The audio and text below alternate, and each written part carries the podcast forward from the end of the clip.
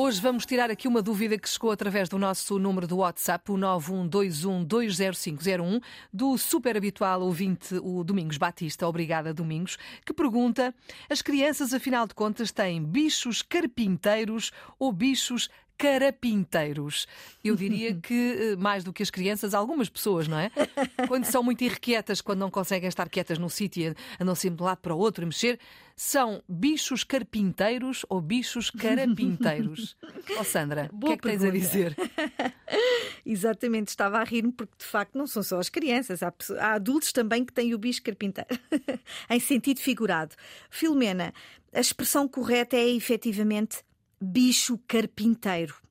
E até há algumas pessoas que acham que é um, um, uma deturpação de bicho pelo corpo inteiro. Nada disso. Eu tive o cuidado de fazer aqui uma investigação exaustiva. É, ah, não, a forma correta é, a expressão idiomática correta é bicho, bicho pelo corpo inteiro. Não, é mesmo bicho carpinteiro. Carpinteiro. Vamos, hum, vamos à sustentação. Vamos à fundamentação. Ora bem, começando com o bicho carpinteiro.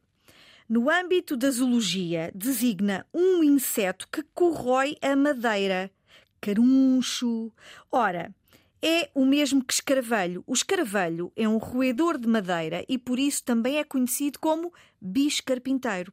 Quando nós dizemos que alguém, uma criança, um adulto, tem bicho carpinteiro, portanto, em sentido figurado, significa que ela não para quieta. É como se a criança ou adulto estivesse sendo uh, ruída por dentro por esse inseto. Portanto, uhum. como o bicho, no, em sentido literal, não para quieto, uhum. corrói, não para quieto, Portanto, em sentido figurado, a pessoa também não para quieta. Portanto, a forma correta é efetivamente a pessoa parece que tem bicho carpinteiro. É como se a pessoa fosse o próprio bicho, não é? Está sempre a roer, a roer, a roer a madeira. Pronto, Exatamente. está explicado. Nada como uma Sandra Duarte Tavares para nos aqui avivar as memórias e trazer as explicações todas que nós precisamos. É assim o na ponta da língua, é esse o objetivo para que possamos eh, falar bem, escrever melhor, não dar erros, etc. etc. Ora bem. Obrigada, Sandrinha. Se quiser enviar para cá as suas dúvidas, esteja à vontade. O nosso número do WhatsApp continua ao seu dispor, 9121 20501. Estamos cá todos os dias a esta hora e sempre quiser também na RTP Play.